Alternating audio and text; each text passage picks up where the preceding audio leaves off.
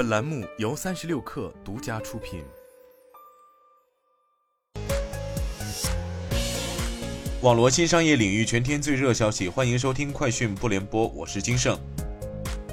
据南方家今天上午十点三十分左右，据记者在广州实测滴滴出行 App 后发现，目前滴滴出行包括网约车和共享单车等业务已经恢复正常，而此次全面的功能瘫痪持续了接近十二小时，也是近年来滴滴出行瘫痪时间最长的一次故障。中国人民银行行长潘功胜表示。近年来，中国人民银行在顺应市场需求的基础上，不断完善人民币跨境使用制度安排和金融基础设施建设，人民币的跨境支付、投融资、储备等国际货币功能稳步增强。总的来看，人民币已初步具备了国际使用的网络效应，为境内外主体提供了更加多元化的货币选择，有利于为跨境贸易和投融资活动提供便利，降低汇率风险和汇兑成本。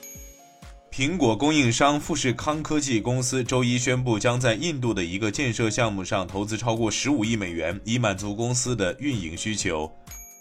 据知情人士透露，社交媒体公司美国古巴 Reddit Incorporated 就潜在的美国 IPO 事宜与众多投资者举行新一轮洽谈。Kim Kardashian's Schemes 考虑的选项包括2024年 IPO，Rubrik 考虑最早于2024年一季度 IPO。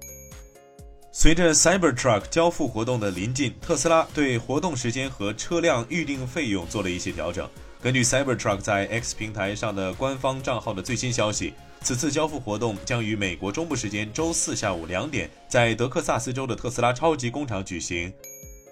三十六氪获悉，特斯拉官微宣布，中国大陆地区特斯拉全场景充电网络开放升级，家庭充电产品系列、目的地充电站、超级充电站支持更多非 Tesla 车辆。劳斯莱斯发布对中期业绩变化预测的声明称，预计到二零二七年创造二十五亿至二十八亿英镑的营业利润，自由现金流为二十八亿至三十一亿英镑。此外，劳斯莱斯还表示将进行战略举措和效率简化。这些举措将在中期为公司节省四亿至五亿英镑。